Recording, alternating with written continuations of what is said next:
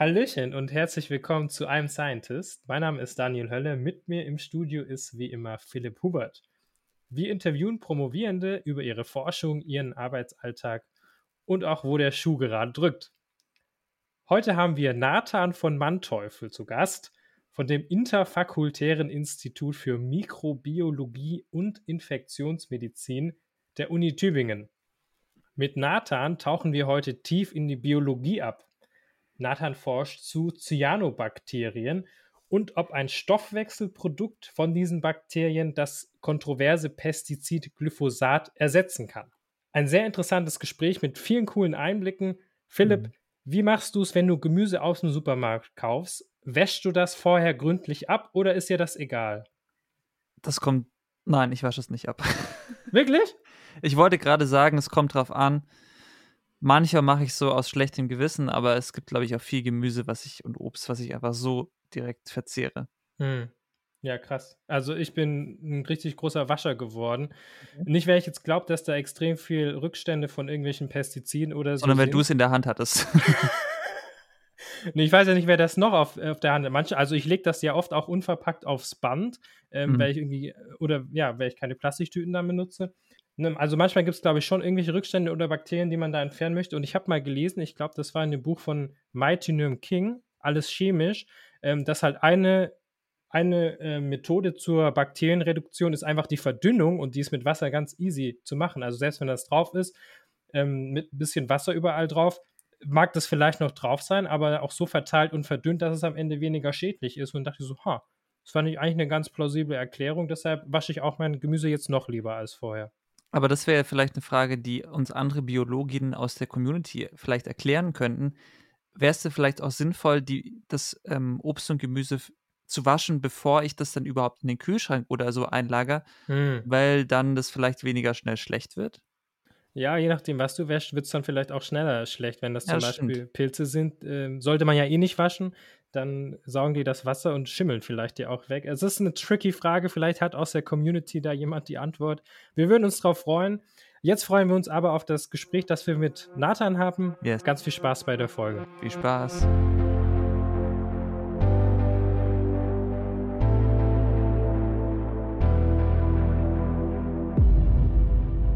ich wollte noch mal so, wie, wie, das für mich heute war. Äh, ich habe mich nämlich erst äh, heute auch vorbereitet heute Nachmittag und ich habe dann dich so gegoogelt und eigentlich gibt es nur drei Ergebnisse. Es gibt halt einmal deine Soundcloud, wie du schon gesagt hast. Dann gibt es dein ResearchGate-Profil, was aber auch äh, wenig Informationen enthält, die man ja, jetzt reit, verwenden kann. Reit und, drauf rum. Na, also, also schön, schön aufbereitetes ResearchGate-Profil. Und, ähm, und, und dann kommt halt noch die, die, die Seite von deinem Institut. Und dann kommt man da, wirst du halt da gelistet unter halt so einer Liste mit allen anderen PhD-Students in einer Liste von zehn und, und dann hat man so eine Idee, in welcher Arbeitsgruppe du bist. Und dann geht man auf deine Arbeitsgruppe, was auch ein bisschen, also ich muss sagen, diese Website ist auch nicht so gut strukturiert, weil dann ist man so in deiner Arbeitsgruppe drin, aber wenn man wissen will, woran ihr forscht, muss man auf Forschung oder Research drücken und dann nochmal auf eure Arbeitsgruppe. Aber also ich muss auch den Namen merken von, von eurem Prof und dann kommt da diese Forschenseite und dann, dann, dann muss ich den ersten Satz so zehnmal lesen, weil das ist schon richtig hart bam in your face und gar keine Chance für, für so Laien, äh, da irgendwie durchzusteigen, was ihr da macht, war irgendwie ein bisschen, hat mich ein bisschen abgefuckt, die Erfahrung. Ich, ich glaube, das geht ein bisschen besser. Aber deshalb freuen wir uns umso mehr, wenn ja. wir von dir erfahren, was du jetzt genau machst. Ähm, ja, kann ich sehr gerne erzählen. Also, ähm, ich, ich bin in dieser Arbeitsgruppe von Professor Forchhammer an der Uni Tübingen ähm, die aussieht wie die meisten Uni-Websites, die ich bisher irgendwie in meinem Leben gesehen habe, was so nicht so richtig sexy ist. Ähm, da haben wir auch schon mal drüber gesprochen, ja. Ja, das ist, also, ich war jetzt in meinem Leben jetzt die dritte Uni, an der ich bin, und es sieht alles, Generisch kann man schöner aus. machen. Ja, auf ja. jeden Fall. Ja. ähm, und die Arbeitsgruppe von Herrn Feuchhammer forscht an Cyanobakterien. Die. Das habe ich gelesen wahnsinnig coole Organismen sind, die, die sehr underrated sind, meiner Meinung nach. Also das ist wirklich, also ähm, man kann mit denen eine ganze Menge machen. In, ähm, kann ja auch später nochmal was zu erzählen, was die, wo sie herkommen, was sie alles können. Aber ähm, ich ja. speziell in dieser Arbeitsgruppe forsche an einem Sekundärmetabolit, der 7-DSH heißt, also ein, ein Stoff, den einfach ja. äh, eine Art Cyanobakterium produziert. Warum ist das sekundär? Also was heißt sekundär? Kann, kannst du, da gibt es im menschlichen Körper was, was wir vielleicht, wozu wir relaten können? Da fällt mir jetzt tatsächlich, für den Menschen würde mir nichts einfallen. Es sind, sind quasi äh, Produkte, die nicht essentiell sind. Es gibt mhm. wahrscheinlich eine sehr viel schlauere äh, Definition dafür. Ja. Aber nicht essentielle Stoffwechselprodukte, die aber dann einen, einen anderen Sinn erfüllen häufig. Äh, in dem Fall wissen wir oder wir sind uns nicht ganz sicher, welchen evolutionären Sinn es erfüllt. Wir haben es entdeckt, weil mein Vorvorgänger, hm. ähm, damit hat es angefangen, ich bin quasi der dritte Doktorand, mhm. ähm, die haben einfach nur diesen Stoff isoliert aus einer Kulturbrühe. Also Cyanobakterien wachsen einfach in Flüssigmedium. Wenn man das so im, im äh, Erlenmeyer-Kolben oder im Reagenzglas hat, dann sieht das richtig schön wie so ein Stock-Image aus, so grüne, grüne Flüssigkeit. Weißt du, wie ich mir das gerade vorstelle? So, ich habe schon oft an der Uni in manchen Büros so Tassen, Kaffeetassen rumstehen sehen, die da schon sehr, sehr lange standen. und, und, dann ist da jetzt auf einmal einer von euch hingegangen und war so, oh, ich glaube, da sind Cyanobakterien drin. Na, ganz so schlimm nicht. Aber ja, du findest, also du kannst tatsächlich, wenn wir haben so ein Praktikum mit, mit Studis, wenn die kommen, ähm, wo die Umweltproben sammeln sollen. Also du findest das in deiner Regentonne. Mhm. Wenn du in deiner Regentonne so den, den grünen Schmierfilm an der Seite ab, abkratzt und ah, äh, ja. damit mal ins Labor kommst, da wirst du Cyanobakterien drin finden. Die sind, ja. es gibt sie in, in allen Lebensbereichen und sind wahnsinnig äh, anpassungsfähig und äh, haben sich sehr stark durchgesetzt auf der Welt. Ist das auch das, was manchmal in meiner Kaffeemaschine im Wassertank ist? Du hast manchmal grünes Zeug in deinem Wassertank? Nein. Nein. Ich habe das mal gesehen bei anderen, wollte ich sagen. Das ist furchtbar, ja. Ähm, das weiß ich nicht, kann sein, ja. Also sie sind wirklich überall. Aber wir haben ja. sie natürlich in Reinkultur. Also wir haben, haben vermeintlich saubere Kulturen, wo da nur der Stamm drin ist, mit dem wir arbeiten wollen. Da haben wir sehr viele verschiedene Stämme im Labor, die verschiedene Dinge tun, die uns dann interessieren. Mhm. Und in einem dieser Stämme, in, in Sinichococcus elongatus, ähm, haben sie halt dieses 7-DSH raus isoliert aus, mhm. der, aus der Medium, aus der Flüssigkeit, in dem dieses Bakterium wächst. Ja. Ähm, und das klingt super kompliziert, aber eigentlich so ganz simpel gesehen, chemisch ist das einfach ein Zucker. Also ah. dieses Cyanobakterium produziert diesen Zucker und setzt ihn in die Umwelt frei. Mhm. Und ähm, was dann man gesehen hat im Labor, ist, wenn wir den isolieren und zu anderen Cyanobakterien dazugeben, dann sterben die. Also okay. Der, eine Stamm, der eine Stamm kann das produzieren und kann mhm. in seiner Suppe da leben und äh, es passiert ihm gar nichts, aber wenn du das Zeug anderen Cyanus gibst, dann sterben die. Und dann war die hm. erste Doktorarbeit halt rausfinden, was ist denn das? Also erstmal, erster Auftrag überhaupt, finde mal raus, dass das ein Zucker ist. Wenn du das dann geschafft hast, dann musst du halt weiterschauen. Und Wie macht man das? Durch Abschmecken oder? ah, ist, ist süßlich? Nein, ist da sind, ich habe ihn tatsächlich nie probiert. Ich kann dir nicht sagen, wie er okay. schmeckt. Aber du musst das ähm, ähm, mit, mit verschiedensten chemischen Messmethoden und also das ist so, da gehen wir so Gasspektrum, Spektrum, Gaschromographie so und Gasspektrometer und sowas. Mhm. Okay. Also das ist, ähm, ich kann das selber nicht, deswegen mhm. kann ich es dir, ähm, kann ich dir nicht genau sagen, wie es geht. Mhm. Äh, aber biochemische Verfahren sind das, mit denen du das dann misst. Ja. Ähm, sie haben dann halt äh, das identifiziert als Zucker und dann äh, rumexperimentiert, geguckt, wie, wo wirkt das, was macht es. Und das Spannende, und das führt dazu, dass ich jetzt als dritter Mensch daran forschen darf, mhm. ist, dass ähm, dieser Zucker wirkt in einem Stoffwechselweg in Cyanobakterien und Pflanzen, an dem auch Glyphosat wirkt. Aha. Und da macht es direkt so Hook, Klick. Also wer es nicht weiß, Glyphosat ist das, das meistgenutzte Herbizid der Welt. Ähm, und Sehr wahnsinnig kontrovers. extrem kontrovers, genau, das ist der Punkt ähm, weil es vermeintlich äh, krebserregend ist. Da, da, können wir auch nochmal drüber reden, weil das, finde ich, ein super Beispiel ist dafür, wie, wie man Wissenschaft kommuniziert und wie man mhm. einen Diskurs emotionalisiert, weil so eindeutig, wie das immer klingt, ist das halt auf keinen Fall. Also es ist jetzt nicht harmlos, aber es ist auch nicht erwiesenermaßen krebserregend und die Menschen sterben. Es ist mhm. vor allen Dingen erstmal wahnsinnig effektiv und, und ein, ein Wahnsinnsherbizid, weil halt dieser Stoffwechselweg, den das angreift und den unser Zucker auch angreift, der Stimat Pathway heißt es, den gibt mhm. es so in Bakterien und Pflanzen. Wir haben den gar nicht. Mhm. Okay. Und Tiere haben den generell nicht. Und das macht es natürlich super. Also du, wenn du das aufs mhm. Feld aufbringst, du musst dir keine Sorgen machen um die Feldmaus, um das Reh. Ähm, das tötet nur Pflanzen. In dem Moment war dann halt klar, okay, wenn wir das weiter erforschen, könnte man mal schauen, kann man das eventuell genauso nutzen wie, wie ein Herbizid, wie, wie Glyphosat. Mhm. Hat, das, hat das Anwendungspotenzial. Und es gab dann auch, das hat, wenn man das so ein bisschen googelt, es gab äh, sehr viel Medienaufmerksamkeit dazu, das ist ganz süß. Also wo dann irgendwie so, du machst den Artikel auf und dann liegen da so Zuckerwürfel auf Blättern und ähm, ein Zucker als, als ah. Herbizid. Und ähm, das klingt alles, wenn du das liest, auch so, als wäre das schon fertig, mhm. ähm, was es nicht ist. Aber also ich bin in das Projekt reingekommen, als wir wussten oder wir uns ziemlich sicher waren, es wirkt in diesem Pathway. Wir konnten zeigen, dass das an Samenkeimlingen, also Pflanzen, die so gerade frisch quasi aus den Samen schlüpfen, wenn du die damit behandelst, die gehen wieder ein. Mhm, wenn du das okay. vergleichst mit Glyphosat, das du nebeneinander stellst, die gehen gleich ein. Also das sieht, die, die Wirkung ist eine gleiche. Und mhm. dann guckst du dir noch an, natürlich äh, ökotoxikologisch, äh, was, was passiert da, wenn ich das ähm, Standardorganismen für ökotoxikologische Tests gebe, also so Wasserflöhe und andere, andere Wesen. Mhm. Und das ist ungefährlich für die. Im gleichen mhm. Maße wie äh, Glyphosat bisher ungefährlich ist für die in diesen Tests. Mhm. Ähm. Das ist mega. Also fand ich einen sehr spannenden Ansatz schon mal als, als mhm. Forschungsthema. Und da bin ich, bin ich eingestiegen vor anderthalb Jahren. Aber ist es dann so, dass das, was, was ihr da gefunden habt, also es scheint ja alles zu erfüllen, was Glyphosat macht. Ja. Was ist der Unterschied zu Glyphosat? Oder ist es Glyphosat? Nein, es ist, also es ist nicht Glyphosat. Glyphosat okay. ist chemisch ähm, ein, ein, anderer Stoff. Das, also sie mhm. haben quasi nichts eigentlich gemeinsam und sie, so ein, so ein Stoffwechselweg ist ja aufgebaut aus einer Kette von äh, Enzymen, die Stück für Stück einen Stoff mhm. umsetzen.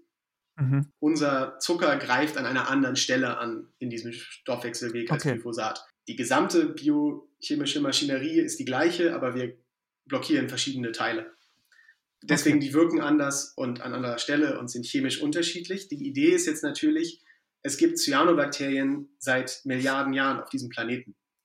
Mhm. Das heißt, man, wir gehen davon aus, es wird für diesen Zucker natürliche Abbauwege geben.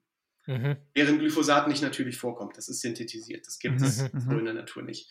Das heißt, da denken wir schon mal, okay, es gibt irgendwie äh, ein natürlich gewachsenes System, in dem das abgebaut werden kann, in dem es, wie wir ja auch schon gesehen haben, am Produzenten ähm, bestimmte Bakterien und Stoffe geben wird, die, die dagegen resistent sind.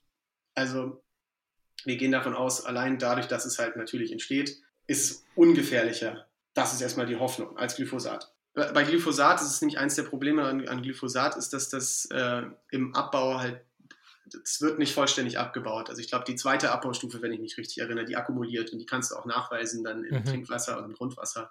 Ah, ja. Das ist eines der Probleme, dass Leute mit Glyphosat haben, dass mhm. ähm, halt diese Abbauprodukte sich anhäufen in der Umwelt. Mhm. Ähm, eins, eins von vielen, vielen Problemen, die sie mit Glyphosat haben, aber ja. der unvollständige Abbau ist, ähm, ist schon mal ein, ein Riesenproblem. Und das Problem hoffen wir zum Beispiel zu umgehen.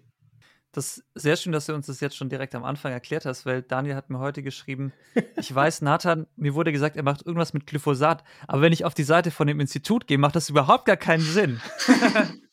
ja. Und jetzt haben wir auf jeden Fall den Link. ähm, ich habe mich auch so ein bisschen, äh, eben weil ich auf dieser Seite von eurem Institut war, über diese Cyanobakterien informiert. Und was man dazu zumindest auf so Laienseiten wie Wikipedia findet, muss man ja auch sagen, die sind ja an sich auch zum Beispiel tödlich für Tiere. Also so im Allgemeinen. Ich habe gelesen, dass da auch irgendwie in Afrika vor ein paar Jahren irgendwie mehrere hundert Elefanten an solchen Cyanobakterien gestorben sind. Stimmt das oder? Wie das stimmt bestimmt. Ähm, also es gibt welche, es gibt Arten von Cyanobakterien, die äh, Toxine abgeben in, ins Wasser. Das kennt man. Also ein anderer, ähm, ein anderer Begriff für Cyanobakterien ist ja auch Blaualge, was falsch ist, weil es keine Algen sind aber das kennen okay. mehr Leute, wenn man von Ach Blaualgen so. spricht. Und dann hat man diese, hat man diese Blaualgenblüten irgendwie am Meer oder so, wo sie sich dann mhm. explosionsartig verbreiten und dann heißt es, geht mal nicht schwimmen, weil ähm, kann dann sein, dass du was, was ich für Reaktionen darauf, äh, darauf hast. Also in der Allgemeinheit ist, ist, ist das eher bekannt und das sind auch die Sorten, die, also ich weiß jetzt persönlich nicht, welche das genau sind, die welche Giftstoffe da produzieren, mhm. aber ja, es gibt welche, die sind giftig. das ist für uns jetzt zum Beispiel völlig irrelevant. Also damit, mhm, okay. die sind auch für uns nicht giftig, mit denen wir arbeiten. Also ja, da ja, musst du jetzt keine Schutzmaßnahmen irgendwie treffen, dass die, die sich nicht vergiften oder ähm, aber es passiert manchmal unter bestimmten Umweltbedingungen, dass die explosionsartig sich verbreiten und hast diese Algenblüten wie gesagt, es sind keine Algen. Aber Okay, ja.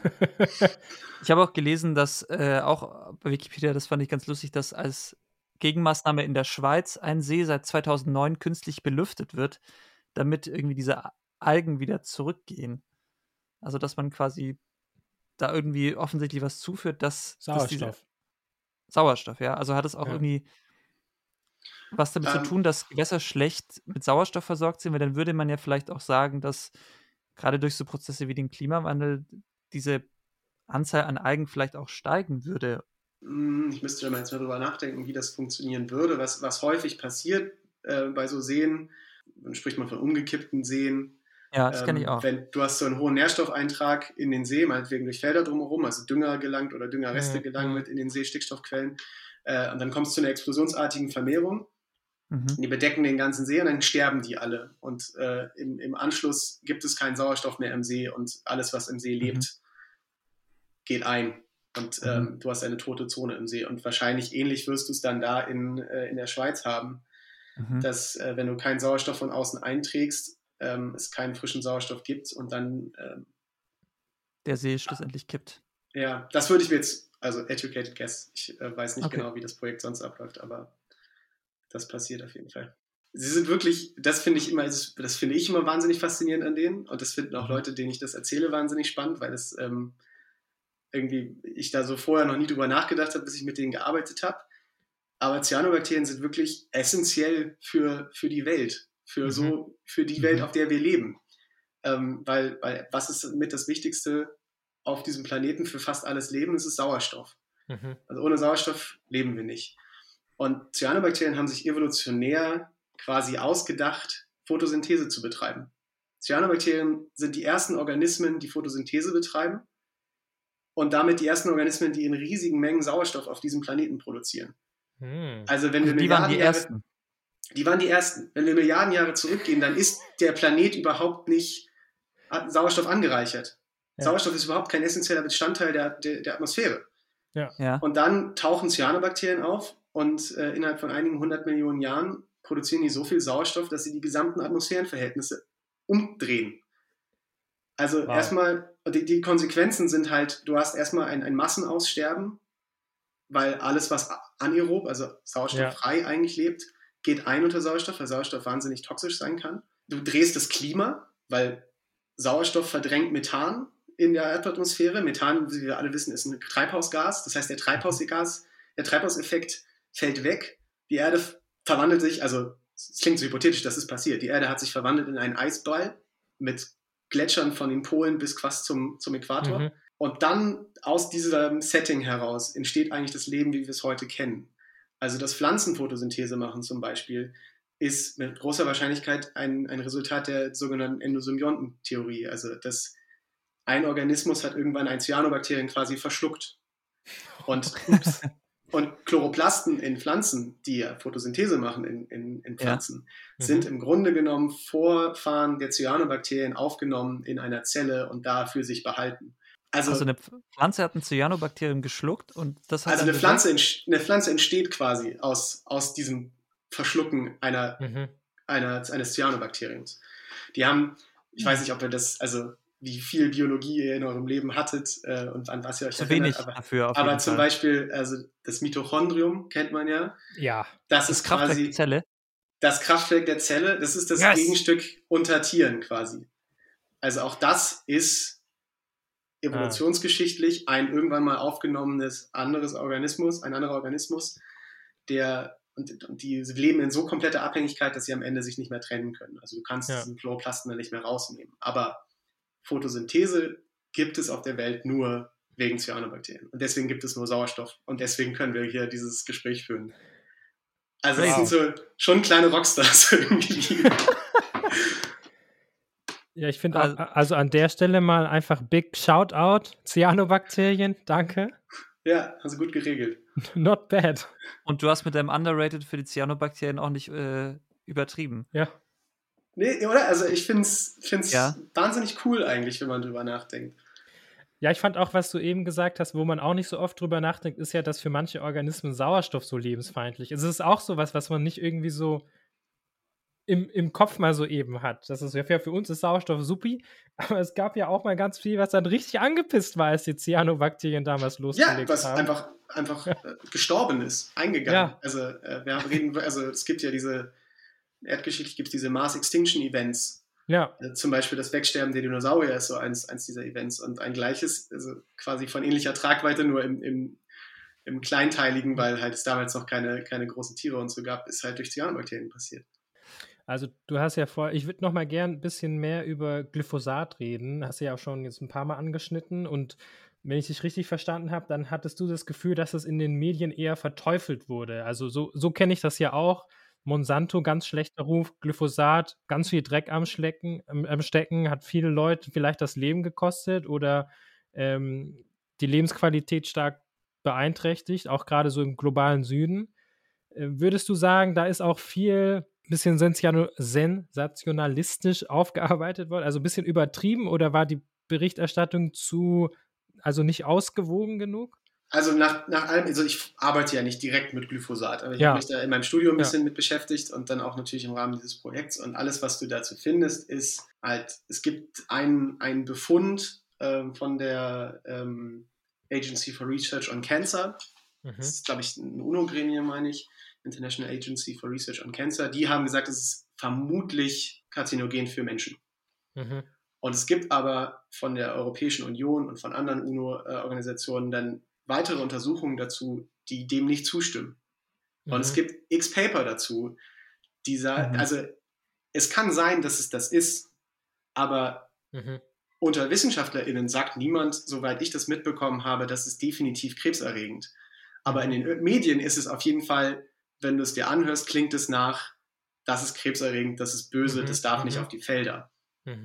Und das finde ich ist ähm, das ist immer ein bisschen kurz gegriffen und ich weiß nicht, ob es ein, ein, Thema ist, eine Sachlage, die irgendwie für eine breite Diskussion taugt. Also ich glaube, man muss, ähm, man muss schon so ein bisschen Ahnung von dem Thema haben und auch so ein bisschen intellektuelles Rüstzeug mitbringen, um sich damit vernünftig auseinanderzusetzen. Und dann sind sich die Leute immer noch uneinig. Also ich will gar nicht sagen, dass es nicht kontrovers ist, aber ja. ähm, es ist so eine Diskussion, die so von Leuten einfach in der Bäckerei quasi geführt wird. Und dann gibt es, mhm. gab es diese riesige Petition, wo Millionen Leute unterzeichnet haben, das muss verboten werden. Äh, und wage einfach mal zu behaupten, dass der Großteil von denen das nicht einschätzen kann. Mhm. Und das finde ich immer, also ich finde, das ist ähnlich wie wenn man über Impfungen diskutiert oder über, äh, über Gentechnik oder so. Das mhm. ist, es ist sehr viel komplexer, als man es jetzt mhm. runterbricht in einem öffentlichen Diskurs. Mhm. Weil die ja. andere Seite von Glyphosat ist, ist wahnsinnig spannend auch, weil es funktioniert halt super gut. Es hat zu einer wahnsinnigen Ertragssteigerung geführt. Und dann gibt es noch ganz andere äh, Effekte. Zum Beispiel im globalen Süden wird wegen äh, Glyphosat ganz viel direkt ausgesät. Also nicht so, wie man das als Kind kennt. Du, du erntest das Feld ab, dann kommst du im Flug, wühlst mhm. das alles einmal auf und so weiter, sondern du erntest und dann siehst du direkt wieder in den, in den festen Boden mhm. neu aus. Und das ist super hilfreich, weil das führt erstmal dazu, dass du weniger übers Feld fährst, also du hast weniger ähm, CO2-Ausstoß durch Überfahrten, aber ja. die Bodenstruktur mhm. an sich bleibt auch erhalten. Also du bist mhm. weniger, äh, bist, hast ein niedrigeres Risiko für e-, Erosion. Das weht dir nicht weg, wenn du plötzlich eine Dürre hast. Es gibt ja auch im Boden, genauso wie jetzt äh, ist im Menschen, gibt es dieses Mikrobiom im Darm, ne, das Riesenthema ähm, habt ihr ja. bestimmt auch irgendwann mal einen Gast zu, der, der, der zu sprechen hat. Schon. schon. Stimmt. Schon, ja. äh, hier, ich habe ich hab sie nicht geguckt, gehört die Folge, aber äh, der, der Code ist da. Ja. Yes. ja. Also kann sie viel besser erklären als ich oder wisst ihr besser als ich. Aber quasi etwas ähnliches gibt es im Boden. Ähm, mhm. Und jedes Mal, wenn du mhm. den Boden auffühlst und durcheinander bringst, dann äh, ja. störst du. Das ist so wie immer, wenn ich irgendwie was krasses esse, was ich vielleicht sonst nie esse und mein Darm sich dann denkt, ähm, Entschuldigung. Genau. Und das, Was führst du mir denn hier bitte gerade zu? und das einfach regelmäßig, äh, okay. wenn du so ein Feld pflügst. Und das machst du nicht mehr mit Glyphosat. Und es gibt, es gibt ganz viele Bereiche, in denen die Leute, die damit arbeiten, auch sagen, was machen wir denn sonst? Also was sollen wir stattdessen benutzen? Und das ist ja. auch eine Frage, die nicht beantwortet ist, weswegen auch das Interesse an unserem Projekt relativ mhm. groß ist. Es ist äh, komplex, aber sehr spannend eigentlich, wenn man sich damit beschäftigen möchte. Also ich finde das wirklich super spannend, weil bei dem Beispiel Impfung hatte ich schon das Gefühl, ja, dann, da gab es, also gerade zum Beispiel jetzt bei der Corona-Impfung, dann gab es ja irgendwelche Berichte über, über Nebenwirkungen oder da gab es ja auch diese Autismusdebatte und das wird dann medial ja schon irgendwie hochgespült, aber da hatte ich das Gefühl, dass es auch immer sehr viel gegen, Gegenstimmen und, und differenzierte ähm, Informationen gab, die das dann alles ausgehobelt haben. Aber über Glyphosat, vielleicht liegt das auch irgendwie an meiner nur so un ungefähren Informiertheit darüber, hatte ich nicht so das Gefühl, dass da so viele Stimmen äh, mal so die andere Seite beleuchtet haben. Und ich frage mich ein bisschen, woran das liegt. Liegt das daran, dass es auch von der Pharmaindustrie kommt und dass da so generelles Misstrauen gegenüber denen ist, wobei es ja bei den Impfungen eigentlich auch so ist. Also, what happened? Ich glaube, ich glaub, abseits von, von Wissenschaft ist da einfach ein riesen, also es hat ja eine riesen soziale Komponente. Ich glaube, das ist das, das viel größere Problem auch eigentlich, das, das ich da sehe. Mhm. Also, dass du einen, einen Chemiegiganten hast, der das weltweit vertreibt, der seine eigenen äh, resistenten, mhm. gentechnisch modifizierten Arten, äh, Sorten davon herstellt. Ähm, und du eine Marktmacht hast und eine, einen Verteilungskonflikt am Ende. Ich glaube, das ist, das ist auch viel, viel kritischer zu betrachten, finde ich. Also mhm, mhm. ähm, da gibt es ja auch wahnsinnig viele Bücher und Dokumentationen darüber, was das anrichtet im globalen Süden, was macht das mit armen äh, Bäuerinnen und Bauern, wenn die ähm, quasi von diesen Pestiziden abhängig werden, äh, von diesen Saatgutherstellern und so weiter. Ähm, mhm. und halt, ich glaube, das läuft auch mit mit einer insgesamten ähm, landwirtschaftlichen Kritik, ja. Mhm. Also wir fragen uns ja auch konstant in dieser Debatte, können wir überhaupt weiter so Landwirtschaft machen, wie wir es gerade machen? Ist das so mhm. smart? Also sind riesige Monokulturen Raps und Mais und Soja irgendwie, ist das the way to go? Und Klingt das, ein bisschen wie eine rhetorische Frage. Ich weiß es nicht. Ist ja, also ja? Bin ja, ist ja nicht mein Fach.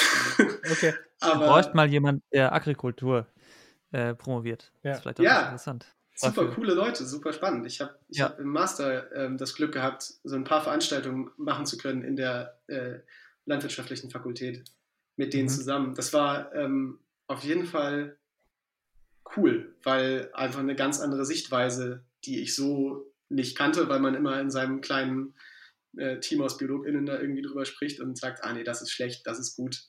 Und dann kommt jemand, mhm. der das irgendwie in dritter Generation macht und sagt, ja, gut, aber wir müssen halt auch Geld verdienen. Ja, ja okay. Also, ja, fair. Fair. Habe ich jetzt nicht drüber nachgedacht. Finde ich trotzdem mhm. doof. Aber ähm, ähm, das ist dann, dann wird die ganze Debatte, glaube ich, nochmal spannender. Und die finden, zu, also ich weiß nicht, ob ihr das anders seht, aber ich habe jetzt nicht das Gefühl, dass Bäuerinnen und Bauern so wahnsinnig viel in dieser Debatte stattfinden. Nein, also du hast auch gerade gesagt, das wusste ich nicht. Nur nochmal zum Verständnis. Glyphosat ist auch das einzige Mittel, das es gibt, das diese Wirkung hat. Das so in der in der Art und Weise so effektiv ist, wäre mir nicht bekannt, dass es ein anderes gibt. Okay, mhm. und dadurch eben auch Monopolstellung von besagter Firma. Und also es gibt halt nur dieses eine Produkt oder gibt es inzwischen mehrere vergleichbare Produkte?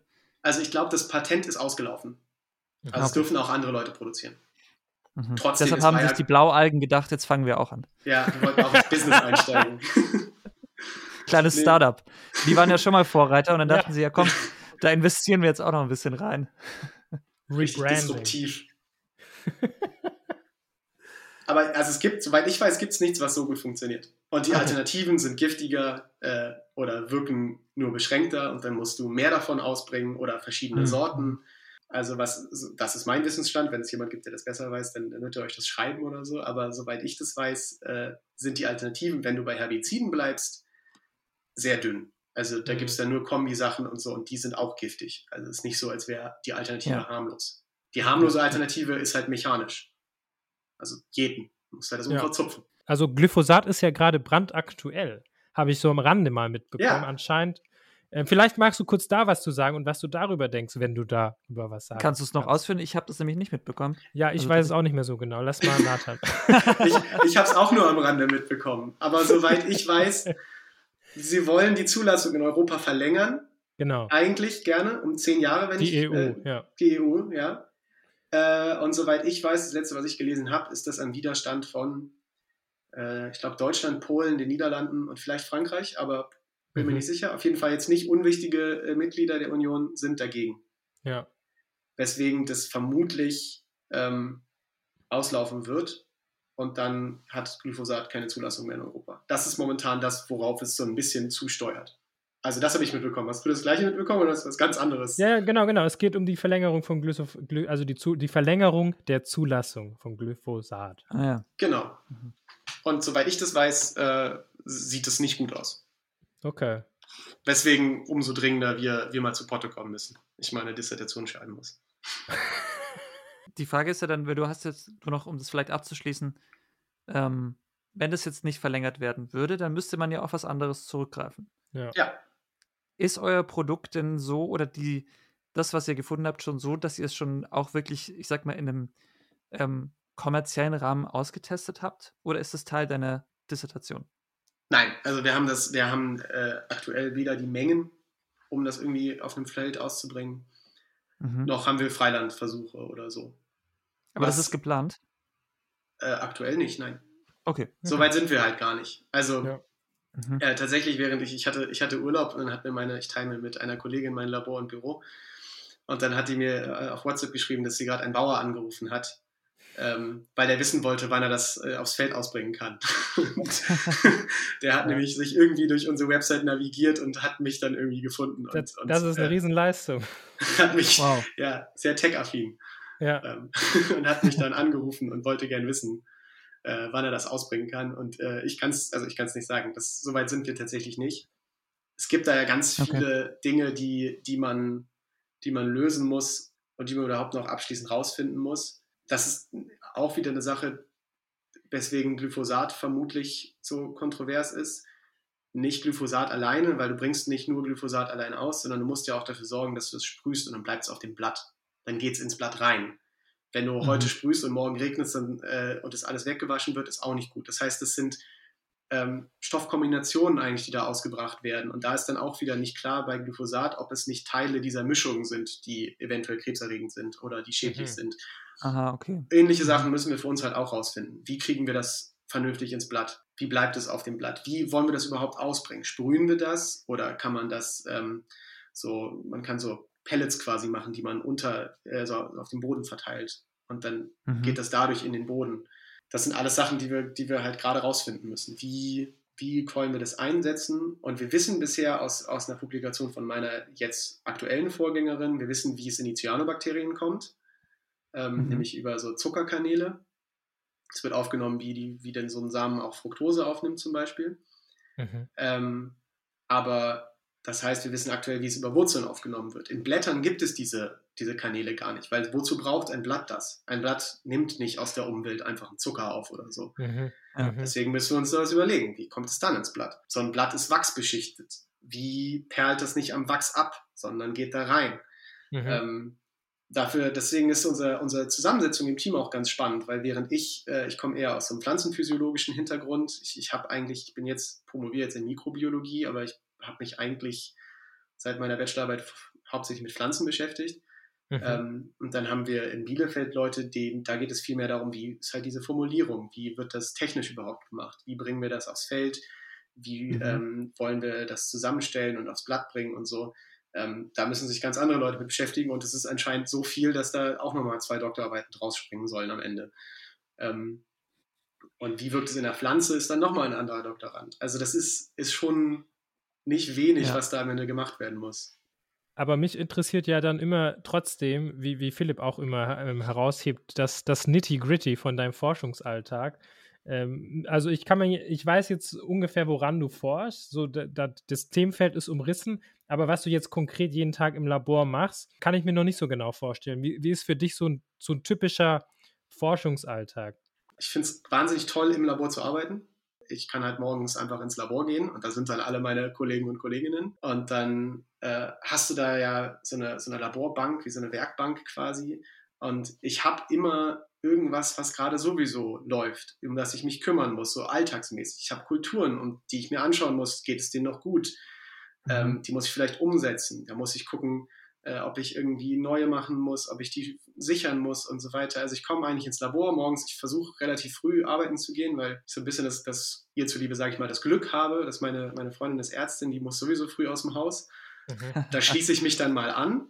Mhm. Also wir reden jetzt schon über so, so 6 Uhr morgens, dass du aus dem Haus gehst, oder? Nee, dass ich aufstehe. Okay. So 6.15 Uhr vielleicht. Ich versuche irgendwie mhm. so, so wenn es gut läuft, bin ich zwischen 7 und halb 8 äh, im Labor. Wow. Manchmal aber auch nicht. Also, Mhm. aber an einem guten Tag schaffe ich das irgendwie so zwischen, zwischen halb acht, acht, sieben, irgendwie so in den Dreh da zu sein. Und dann gucke ich erstmal, was vom letzten Tag übrig ist. Also vielleicht habe ich, ähm, man beobachtet häufig in Experimenten dann über einen längeren Zeitraum, wie sich Kulturen verhalten. Mhm. Das heißt, ähm, vielleicht habe ich acht Kulturen nebeneinander, die habe ich unterschiedlich behandelt. Damit habe ich irgendwie was gemacht. Zum Beispiel geschaut, wie sensibel reagieren die auf unser 7DSH. Mhm. Und dann beobachte ich das über sieben Tage, fünf Tage, drei Tage, doesn't matter. Ähm, muss das natürlich dann vernünftig dokumentieren, muss mir das anschauen, mache vielleicht eine Mikroskopie davon, ähm, möchte vielleicht mir das genetisch angucken, also bereite ich eine PCR vor, Mhm. bereite vielleicht eine Sequenzierung vor. So, das sind so Sachen, die relativ alltäglich irgendwie anfallen. Also ich komme ins Mhm. Labor, gucke mir an, was von gestern geht es den Sachen gut, sind die irgendwie über Nacht braun geworden, ist ein Ja. Schüttler stehen geblieben, ist irgendwas gestorben, ist irgendwas kontaminiert.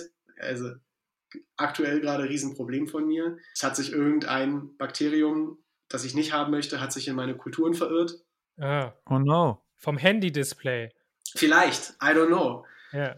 ähm, und das muss ich da jetzt irgendwie halt rauskriegen. Und danach muss ich natürlich gucken, dass es nicht wiederkommt. Ah. Ähm, also so wirklich wie so ein bisschen wie Gärtnern. Also ich habe Mhm. so kleine Kulturgärtnerei, die ich dann sowieso den ganzen Tag machen muss. Aber dann muss ich mich häufig mit meinen KooperationspartnerInnen irgendwie auseinandersetzen, ähm, mich mit denen kurz schließen. Manchmal machen wir Projekte zusammen. Ähm, so wie jetzt gerade zum Beispiel, da bin ich jetzt sehr ungünstig zu krank geworden, ähm, haben wir gerade ein großes Kultivierungsprojekt am Laufen gehabt. Da ist dann eine Kollegin aus Bielefeld dazugekommen und wir haben uns technische Hilfe irgendwie aus dem, wir sind in so einem riesigen, hässlichen äh, 70er-Jahre-Turm. Ähm, äh, zwei Stockwerke höher, ein Stockwerk höher, habe ich mir dann Hilfe geholt von jemandem, der das technisch kann. Dann Mhm. muss man mit denen halt sich absprechen, ähm, Vorkulturen anlegen, Medium vorbereiten. Und so mit diesem ganzen Kleinkram kann man eigentlich sehr gut einen Vormittag füllen. Ja. Ähm, Absolut. und dann gibt es richtig schönes äh, Büromittag um 11.30 Uhr natürlich, wie Oh sich das Gott. gehört. Deswegen, also ich bin quasi unfreiwillig, äh, mache ich intermittierendes Fasten, weil also wenn ich um 11.30 Uhr Mittag esse, brauche ich wirklich nicht frühstücken. Das ist dann Ja. schon hart, aber das hat Ja, sich die da ganze so... Arbeitsgruppe geht um die Uhrzeit. Jein, der Großteil Okay. tatsächlich, Ja. beziehungsweise der Großteil nicht, sondern der deutsche Teil eigentlich. Das kann man ziemlich Mm. klar so sagen. Not surprised. Ja, also die Internationals denken, wir sind völlig durch. Ja. Ähm, und, und die haben ihre Die. eigene, ja, die haben ihre eigene Essensgruppe. Ähm, und die Deutschen gehen schön um 11.30 Uhr in die Mensa. Ja, über den Nachmittag über werden Experimente geplant, vielleicht große geplante Experimente gemacht. Also es ist viel, viel handwerkliches Arbeiten, wenig Lesen eigentlich. Zwischendurch, wenn man was plant, Mhm. muss man mal ein Paper lesen ähm, oder alte Paper raussuchen und sich überlegen, wie Leute das gemacht haben.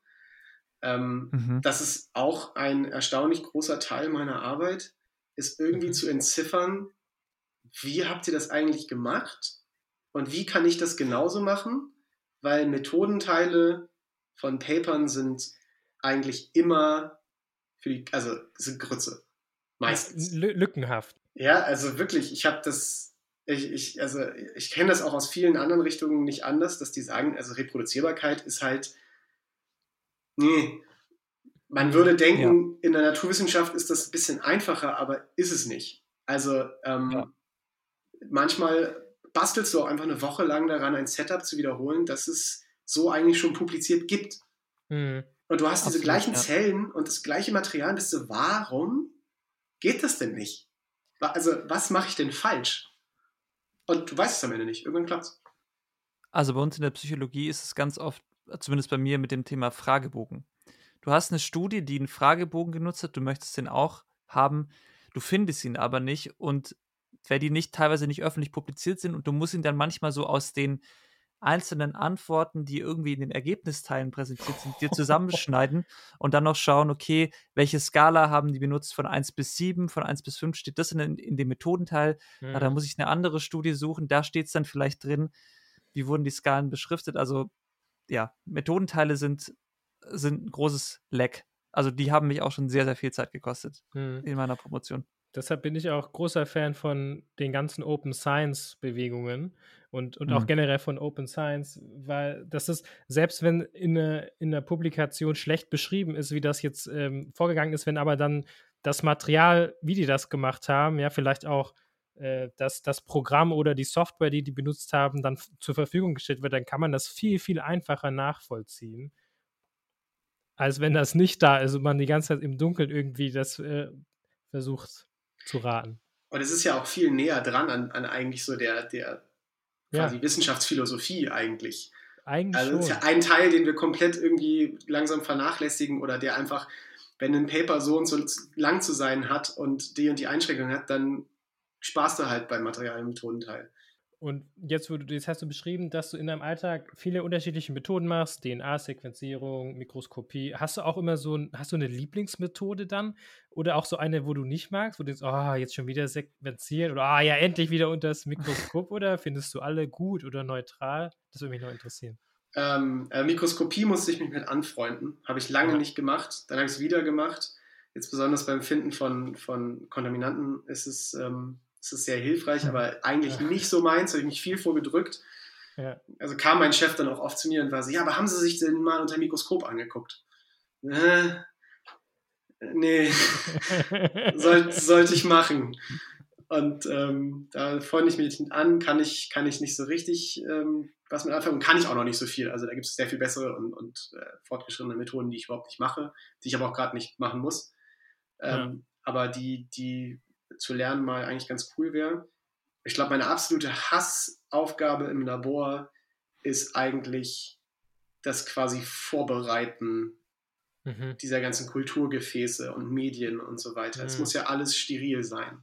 Ja. Mhm. Und es muss alles, die Medien, also es gibt, gibt äh, Komplexmedien und definierte Medien. Komplexmedien sind quasi, da haust du so eine Handvoll Sojamehl oder so rein und dann wächst mhm. das da schon drin ganz mhm. äh, überspitzt formuliert. Da hast du natürlich ganz genau keine Ahnung, was da drin ist. Also wie viel, in welchen Konzentrationen und so weiter. Und dann gibt es halt definierte Medien, ja. wo nur das drin ist, was du genau einwiegen musst, was dann da drin ist. Und dann hast du da irgendwie, weiß nicht, 50 Milligramm pro Liter okay. von irgendwas. Und dann sitzt du in diesem Chemikalienraum und hast Feinwagen und mhm. musst da irgendwelche Stock Solutions ansetzen und sagen, das hasse ich.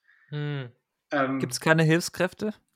nicht, nicht dafür äh, also manchmal hast du Glück und dann hast du eine Hiwi-Stelle und dann hast du jemanden, der das für dich macht. Oder auch okay. quasi dasselbe, du hast einen Bachelor oder äh, Masterstudenten oder eine Studentin, die das für mhm. dich machen.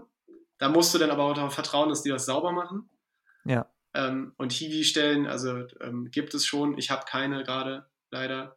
Ähm, da muss man das selber machen. Da muss man das halt alles äh, einwiegen und, und fertig machen und hoch zum Autoklavieren schicken, also zum, zum Steril machen, ähm, dass du dann mit mhm. sterilen. Sachen arbeiten kannst. Da musst du auch vorausplanen. Also es ist doof, wenn du irgendwie am Mittwochmorgen dir denkst, geil, dann mache ich jetzt das. Und dann guckst du in deinen Schrank und bist, äh, ich habe kein Medium. ich habe kein Medium, ich habe keine Kolben. Ich bräuchte noch eine Agerplatte, wo ich irgendwas aufplattieren kann. Und dann hast du manchmal Glück und sehr liebe Kollegen und Kolleginnen und kannst du rumgehen und sagen, ey, hast du vielleicht noch zufällig einen sterilen Kolben und hast du noch ein Liter Medium und hättest du eventuell noch eine Platte für mich? Äh, und dann räubert man sich das so zusammen und teilt dann dafür, okay. wenn man hat, mit den anderen. Aber das ist, oh, könnte ich, mag ich nicht. Es klingt für mich auch nach so einer Horrortätigkeit. Ich könnte das, glaube ich, auch nicht, weil man muss sehr genau sein mit etwas, was jetzt an sich gar nicht so kompliziert ist, aber du musst halt ultra dabei sein, glaube ich, oder? Das, das ist einfach, einfach Ja, passt. du musst, das ist halt auch langweilig. ja, genau. Ja, ja, genau. Also, so kann man es auch vielleicht zusammenfassen. es ist langweilig und äh, halt irgendwie, es dauert auch so wahnsinnig lange. Also es ja. dauert unwahrscheinlich lange, irgendwie so eine so Spurenelemente-Lösung haben wir dann, wirklich, wo dann halt nur Spuren von dem Medium sein müssen, aber sie müssen anscheinend drin sein. Und dann musst du da irgendwie, weiß nicht, 15, 20 Sachen einwiegen in so einem Milligramm-Bereich. Und dann ja. sitzt da wirklich und es ist, es ist super lästig einfach.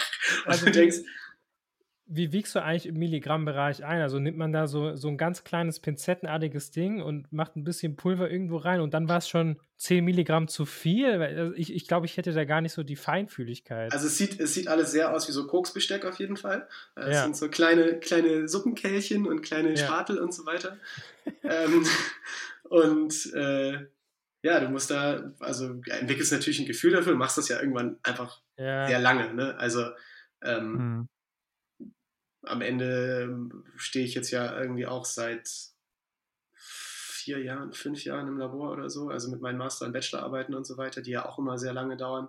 Mhm. Äh, du kriegst da irgendwann ein, ein Gefühl für, äh, aber du siehst das immer, wenn du dann irgendwie den Bachelorstudie das beibringen musst, äh, merkst du schon, dass das halt nicht eigentlich so natürlich kommt. Also es ist schon, schon aktig, musst du schon ein bisschen rumprobieren. Ja. Äh, manchmal hast du Glück, dann freust du dich sehr doll irgendwie darüber, dass du genau 15 Milligramm hittest. Nice.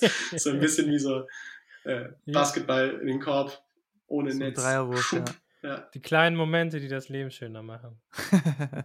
Aber falls da draußen jemand zuhört, ähm, eine Person, die vielleicht ein kostenloses Praktikum bei Nathan in Tübingen machen kann, also, äh, meldet euch. Ja, ich hatte gerade, also ich hatte gerade eine Studentin bei mir, die, die bei mir ein Forschungspraktikum gemacht hat. Das hat viel Spaß gemacht und sie hat mir, äh, hat mir wirklich viel geholfen. Äh, Ja, Vor super. allem bei solchen Sachen. Also da, Ja. da habe ich, also ich habe gerade, ich habe gerade nichts tatsächlich. ähm, äh, aber an sich habe ich da, habe ich da Spaß dran und mache das auch echt gerne. Ich finde das ähm, so ein bisschen vernachlässigt ähm, bei uns in der Praktikanten Biologie. zu betreuen. Ja, also es gibt, es gibt wahnsinnig viele Praktiker und Praktikanten, aber ich habe Ja. manchmal das Gefühl, so, ähm, also sehr unterschiedlich. Ich hatte einen wahnsinnig tollen Betreuer im Bachelor, ähm, im Mhm. Bachelorstudium, der mich doll an die Hand genommen hat, der war auch wahnsinnig streng irgendwie zwischendurch und so, aber ich glaube, du brauchst manchmal jemanden, der wirklich halt äh, sehr viel Zeit und Aufmerksamkeit einem schenkt, damit man da die Sachen vernünftig lernt und der nicht, ähm, nicht vergessen hat, dass manche Sachen einfach wahnsinnig überfordernd sind, wenn du das Mhm. erste Mal in so einem Labor stehst. Ähm, und ich finde das eigentlich ganz schön, wenn man, wenn man das Gefühl hat, dass Menschen was lernen mit einem und äh, irgendwie Mhm. langsam so selbstbewusster werden im Labor und Sachen machen Ja. können und Sachen lernen. Voll. Weil, Ja. also, ich hatte wahnsinnig Angst davor, äh, irgendwas kaputt zu machen. Oder also du gehst das erste Mal in so einem Labor und du denkst, oh Gott, so, das kostet alles super viel Geld äh, und es Mhm. ist vielleicht alles giftig, I don't know. Und sollte ich jetzt eigentlich nicht wissen, was das ist und wie das geht. Und Ja. die simpelsten Sachen sind halt nicht simpel, wenn du sie das erste Mal machst. Voll. Ähm, und vor allen Dingen, wenn dann irgendwie, ja, hier, mach das mal mit dem Gerät. Ah, was kostet denn das Gerät? Ah, vergessen, 15.000 Euro. Ah, cool. Mach ich gerne. Du hast jetzt ja auch schon gesagt, du machst es schon länger. Ähm, du hast auch gesagt, du hast Biologie studiert. Vielleicht kannst du auch noch mal ganz kurz sagen, wo hast du studiert? Also was war so dein Gang? Du bist jetzt ja in Tübingen. Wie bist du da hingekommen? Wie bist du auch zu deinem Thema gekommen? Und wie hat sich das vielleicht auch über dein Studium so ein bisschen entwickelt? Ähm, also ich habe ganz, ganz angefangen, habe ich in Münster. Ich habe mal äh, als allerersten Studiengang habe ich angefangen, Landschaftsökologie zu studieren. Aha. Das ist, äh, ich weiß nicht, ob ihr es kennt, so quasi eine Mischung aus Ökologie und, und Geografie. Mhm. Ähm, mega cool, also sehr viel Spaß gemacht, aber definitiv nicht das, was ich eigentlich ähm, am Ende, glaube ich, machen sollte.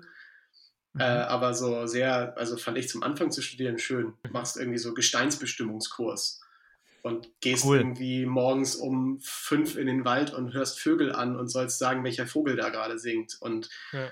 gehst mit so einer Barthose in so einen Teich und sammelst Lurche und Frösche und so einen Kram und ähm, machst irgendwie ja, äh, Geomorphologie und dann hast du eine Klausur und sie spielen dir Vogelstimmen vor und du musst sagen, das war eine Amsel. Und wenn du Amsel und Star und so weiter erkennst, dann kriegst du, kriegst du eine 1-0. Ähm, Das klingt wie Achtsamkeit als Studiengang. so ein bisschen. So ein bisschen Waldbaden im Bachelor. Ah, Ähm, und da hatten wir eine Grundvorlesung in Biologie, die ich als einziger von meinen KommilitonInnen wirklich super spannend fand. Dann war so, oh, okay, vielleicht, vielleicht äh, wäre das doch eine Idee. Und dann habe ich nach zwei Semestern äh, gewechselt in die Biologie und habe hab angefangen, normal Biowissenschaften heißt es in Münster zu studieren. Und habe dann eine Bachelorarbeit mehr oder weniger zufällig geschrieben in der Pflanzenphysiologie. Mhm. Was passiert in Pflanzen? Warum funktionieren Pflanzen? Wie sie funktionieren? Äh, Mhm. Und fand das, fand das unerwartet spannend. Ich dachte immer ganz am Anfang, ich mache irgendwie Biomedizin und Krebsforschung und whatnot. Und dann Ja. habe ich aber irgendwie gemerkt, Mhm. das ist eigentlich alles, ich mag es nicht, wenn ich lauter Versuchsobjekte habe, die ich umbringen muss. So, wenn ich das mit Mhm. Pflanzen mache, ist okay, aber äh, andauernd Mäuse killen und so weiter fand ich irgendwie nicht so ansprechend. Äh, mit Fliegen arbeiten fand ich irgendwie ein bisschen eklig. es gab nämlich auch eine große Arbeitsgruppe in Münster und Pflanzen waren irgendwie abgefahren, weil du mit Pflanzen im Laboralltag auch alles machen kannst. Das klingt so ein bisschen so Evil Scientist-mäßig, aber ähm, du hast halt sehr viel weniger Beschränkungen. So. Ja. Also wenn du, wenn du irgendwie Tierversuche machen möchtest, dann gibt es natürlich völlig zu Recht so eine Ethikkommission und der musst du das erzählen und sagen, ja, Mhm. mach. Oder sagen halt, hast du nicht alle Latten am Zaun? So, das kannst du nicht mit den Mäusen machen. Mach was anderes. Und mit, mhm. mit Pflanzen kannst du alles machen. Kannst ganz viel rumprobieren, passiert auch nichts, ist alles frei und Pflanzen sind halt trotzdem auch super faszinierende Organismen, weil mhm. die müssen ja ganz viel machen von dem, was Tiere auch machen, nur dass sie ja immer an einer Stelle sind. Ja. Die müssen sich ja mit, mit zig Umweltfaktoren auseinandersetzen. So, ich habe da eine Bachelorarbeit geschrieben zu Samenkeimung, was jetzt erstmal irgendwie nicht so spannend klingt. Aber wenn man so drüber nachdenkt, mein, mein Betreuer hat, hat den Satz äh, mir damals so äh, an die Hand gegeben, so Samen sind die Art, wie Pflanzen durch Raum und Zeit reisen. Wow. ja, ja. Und es Krass, gibt Samen, ja. die sind hunderte Jahre alt, die kannst du jetzt noch irgendwie ausbringen und die wachsen. Hm. Und dann ging es darum, wie, wie bestimmt so ein Samen überhaupt, wann er keimt. Was ja. müssen da für Einflüsse von außen wirken? Dann habe ich mir so ein, ein spezielles Gen angeguckt, das da irgendwie so einen regulativen Weg da irgendwie hatte. Ähm, es war jetzt nichts irgendwie Weltbewegendes, aber ich fand es super, super spannend und fand Pflanzen mhm. einfach cool. Und dann habe ich äh, mich für den Master, ähm, wollte ich irgendwas machen, was nur sich mit Pflanzen beschäftigt, weil ich dachte, das ist, das ist auf jeden Fall das, was ich am coolsten finde und habe äh, dann funktionelle Pflanzenwissenschaften in Rostock studiert. Mit fünf anderen Leuten habe ich da äh, funktionelle Pflanzenwissenschaften studiert, was aber irgendwie sehr cool war. Mhm. Ähm, da hatte ich vor allem halt diese Sache mit den Landwirten, das war, das war sehr spannend. Einige sehr engagierte ProfessorInnen, andere, die so nicht so engagiert waren.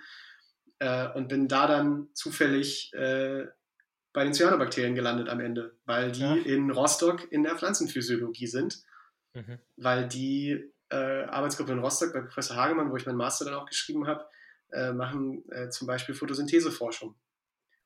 Da mhm. bietet sich Cyanus einfach an. Aber also insgesamt kann man Cyanus halt an manchen Universitäten sind die bei den Pflanzenphysiologen und bei den anderen sind sie halt in der Mikrobiologie. In Rostock okay. waren sie halt bei den Pflanzenphysiologen und ansonsten wäre ich da wahrscheinlich auch nie gelandet, weil ich eigentlich immer gesagt habe, Mikrobiologie finde ich irgendwie nicht so cool. ähm, und dann fand ich Cyanus plötzlich auch super cool, weil es mhm. alles nochmal ein mhm. bisschen schneller geht als mit Pflanzen.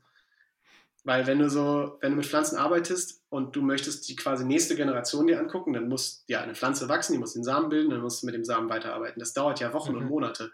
Also als ich meine Bachelorarbeit geschrieben habe, die zweite Generation, mit der ich arbeiten sollte, die haben wir ganz am Anfang eingepflanzt. Und dann habe ich mit diesen Samen zum Ende meiner Masterarbeit dann äh, weitergearbeitet. Krass. Und bei Cyanus, die teilen sich, die haben Generationszeiten von, von 12 Stunden, 24 Stunden. Also da kannst oh. du da kannst du theoretisch, manchmal, es dauert ein bisschen länger, aber du kannst theoretisch am nächsten Tag dir irgendwas angucken. Mhm. Äh, und kannst trotzdem aber daraus Aussagen treffen, die vielleicht auch auf Pflanzen zutreffen. Ähm, also fand ich dann plötzlich auch ganz cool und sind irgendwie spannende, spannende Organismen und äh, habe dann da wieder ganz viel gelernt. Ähm, und dann neigte sich das so zu dem Ende zu und ähm, ich war mir nicht so ganz sicher. Ich habe geguckt, äh, was ich machen möchte, ob ich möchte ich promovieren, möchte ich nicht promovieren. Ich habe eigentlich gesagt, ich möchte nur promovieren, wenn ich ein Thema finde, das ich, das ich mache und ich kann das Leuten erklären mhm. und die verstehen, warum mhm. ich das mache. Mhm. mhm. Und die sagen nicht, hä, und warum möchtest du jetzt gucken, warum Protein XY mit dem Kofaktor reagiert und was dann dabei, was, warum ist das spannend? Und ähm, ich, also ich möchte gar nichts sagen gegen, gegen Grundlagenforschung, das ist super wichtig und, und Leute gehen da mega drin auf und lieben es. Und ich fand es immer irgendwie so ein bisschen schwierig, weil ich das ganz schnell irgendwie so elfenbeinturmig und nicht so ganz mhm, mhm. greifbar fand. Und dann habe ich ähm, mich beworben gehabt, eigentlich bei einer Arbeitsgruppe in Israel, die mhm. andere coole Sachen mit Cyanus machen. Die mhm. stellen Wasserstoff her mit Cyanus, weil Cyanus können, oh. können wahnsinnig viel. Und die haben zum Beispiel ein, ein Enzym, das es ihnen ermöglicht, äh, Wasserstoff herzustellen. Und die versuchen halt quasi Bioreaktoren zu basteln, aus denen du am Ende. Wasserstoff ziehen könntest als erneuerbare ja Energiequelle. Crazy. Mega crazy. Also sehr coole, sehr coole Sache. Ähm, sehr coole Science, die mhm. die auch machen. Und ähm, war, war auch ganz cool, sich da so zu bewerben, weil die Israelis sind science-mäßig äh, nochmal ganz anders drauf. Ähm, mhm. Also auch super gutes Funding. So ein bisschen, die sind so ein bisschen ellbogenmäßig. Also ich sollte dann da als Masterstudent irgendwie erzählen, was ich gemacht habe bisher und so. Aber ich wurde noch nie so viel unterbrochen in einem Vortrag. Wow. Also ich habe da irgendwie über Zoom der ganzen Arbeitsgruppe einen Vortrag gehalten und so Slide 2 und es grätscht mir irgend so ein Doktorand rein, so ja, aber warum hast du das so gemacht? Ich habe mich da irgendwie okay. von Slide zu Slide gehangelt ja. äh, und hätte dann da am Ende auch promovieren können. Und dann meinte der Prof so, ja, äh, super, kannst super gern kommen, das Funding, also der Antrag, der läuft jetzt äh, gerade die Woche durch, den kriege ich sicherlich und dann geht das. Und dann hat er mir zwei Wochen später gesagt, so, nö, Antrag ist nicht durchgegangen, kannst Ja. trotzdem kommen. So, ja, okay, und wer bezahlt mich? Achso, ja, also erstmal hätten wir jetzt kein Funding für dich. So, ja, geil. Easy. Zieh ich, doch nach, zieh ich doch nach Tel Aviv, so eine der teuersten Städte der Welt, und promoviere so auf, auf, auf gut Glück ohne Funding. Und dann kam äh, mein Prof um die Ecke mit diesem Glyphosat-Projekt, was äh, so Mhm. richtig zur richtigen Zeit da ankam. Mein jetziger Doktorvater, äh, Professor Feuchhammer, hat, äh, hat einen Doktoranden gesucht für genau das Thema, Mhm. was ich jetzt euch ja gepitcht habe quasi. Mhm. Ja. Äh, und ich fand das mega spannend. Ich fand die Paper cool, ich fand die Paper waren gut Mhm. geschrieben, es war eine spannende Sache und so genau das, was ich halt wollte. Irgendwas, was ich, Mhm. was ich erzählen kann, wir machen das und wenn es klappt, ist es mega. Und du hast so ein Mhm. tolles Big Picture, das du erzählen kannst, tolle Methodik. Äh, wenn das gut geht, kannst du da theoretisch auch ähm, gut in die Industrie mit rein. Ähm, fand ich eine runde Sache. Ich war noch nie in Tübingen. Ähm, und dann, dann habe ich mit, mit meinem jetzigen Chef geskypt. Das war alles super, fand ich, fand ich cool. Äh, und habe dann diesen Job angenommen, bevor ich jemals in Tübingen war. Ähm, und Das haben wir auch schon häufiger gehört. Einfach Dass angenommen. Leute, dass, nee, dass Leute, ähm, das hatten wir schon bei ein, zwei Gästen, oder? Dass die gesagt haben, ich habe mich quasi für eine Stelle beworben, ohne jemals in dieser Stadt gewesen Ja. zu sein, wenn mich die Stelle interessiert. Bei manchen Städten kann man es ja machen, oder? Ja. Sicherlich. Also, Also ich habe jetzt noch nie was. Schlechteres als Tübingen. Genau, ich habe jetzt noch nie irgendjemanden sagen hören, Tübingen ist furchtbar.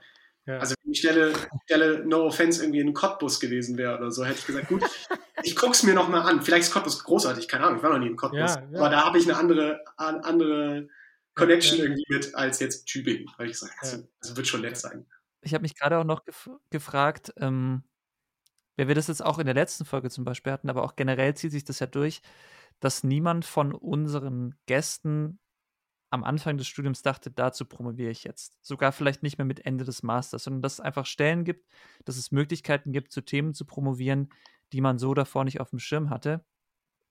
Ich habe mir gerade kurz gedacht, würdest du dich selber als begeisterungsfähig beschreiben? Weil vielleicht ist es auch eine Kerneigenschaft, die man braucht, um zu promovieren. Zu sagen, so, es ist ein bisschen egal, solange mich das Thema irgendwie so ein bisschen begeistert, habe ich auch Lust dazu zu forschen. Also ich, ich glaube, Begeisterung ist eine, eine Voraussetzung, die du brauchst, um das, also ich habe es jetzt noch nicht durchgezogen, ähm, aber die du brauchst, um das durchzuziehen. Mhm. Ja. Also wenn du das machst und du Du wirkst auf jeden Fall begeistert, ja. Ich, das, also ich war, ich finde das Thema nach wie vor mega geil. Das heißt jetzt nicht, dass es nicht super viel frustrierende Rückschläge und Mhm. Sachen, die nicht geklappt haben und so. Ich glaube, das, das gehört absolut dazu.